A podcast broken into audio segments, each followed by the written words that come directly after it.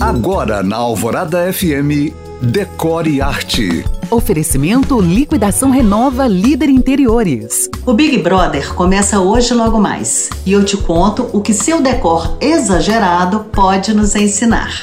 A primeira lição e a mais importante de todas, aquela que você tem que levar para a vida, é uma tecla que eu sempre bati. O ambiente à sua volta tem impacto direto na sua saúde, humor e felicidade. Dito isso, eu parto para a explicação de tantos exageros por lá.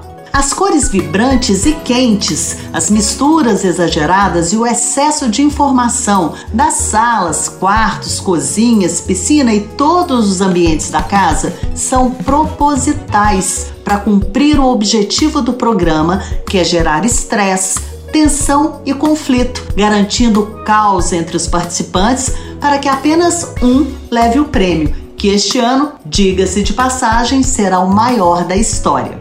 Já está provado que a decoração tem sim efeito no cérebro. E aí você me pergunta, e vem a nossa segunda lição: mas então eu não posso fazer um decor colorido, mais cheio de detalhes? Pode sim, mas com certeza esse decor na sua casa ou no ambiente que você trabalhará terá respiros, pausas, ambientes de descompressão, o que não acontece no Big Brother. O desconforto emocional contínuo, sem escapatória, faz o jogo fluir com brigas e discussões, porque vamos combinar, o reality não quer ninguém calminho por lá. Concorda? Se você chegou agora, pode ouvir este podcast novamente no site da rádio. Para mais dicas, curiosidades e conteúdos decor, me siga no Instagram em you.cam.find. Eu sou Janina Esther para o Decore Arte.